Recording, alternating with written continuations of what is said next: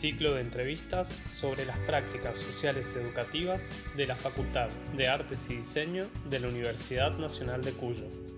Talleres de cerámica en el barrio Flores. Capítulo 5 de 5. Laura Rojas presenta a su organización y sus luchas.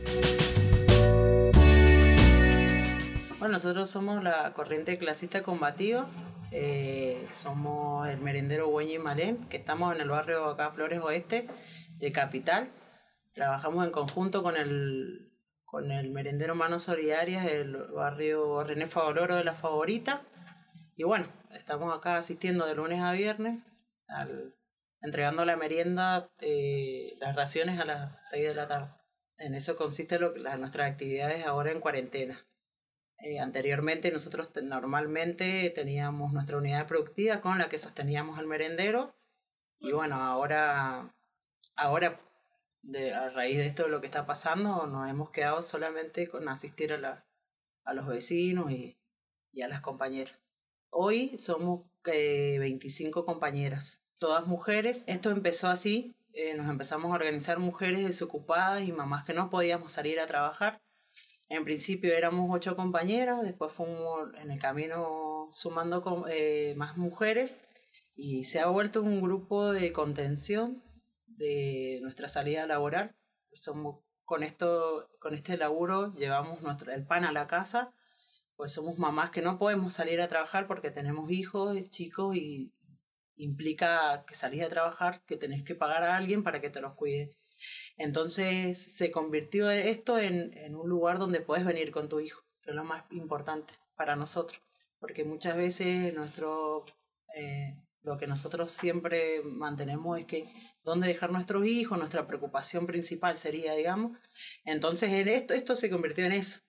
Eh, entonces ahí nos empezamos a definir como eso, como mujeres organizadas y que tenemos un objetivo que es conseguir eh, un trabajo un trabajo bien pagado y que nuestros hijos tengan acceso a una buena salud y nosotras también. Claro.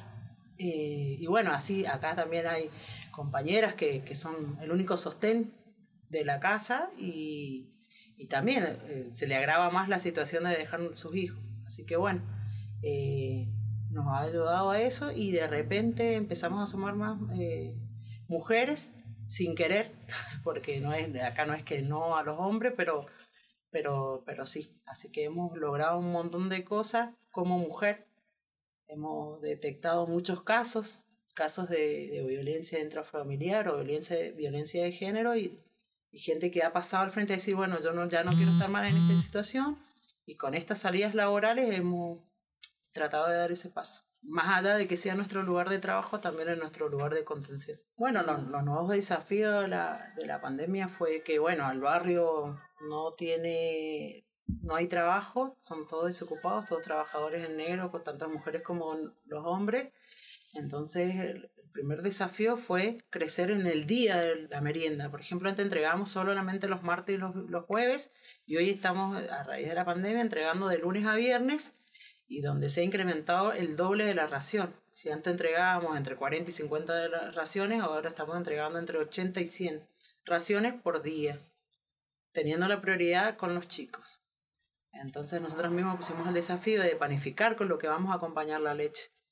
Y bueno, la corriente nos asiste con, con la leche, con el, con el, azúcar, con, con, varias cosas que se va ganando eh, con nuestra lucha y lo demás, hemos despertado mucho la solidaridad de la gente, un montón de gente colabora, que colabora desde su casa y que, y que se puso al hombro eso de, colaborar o de, de, hacer una red de, solidaridad.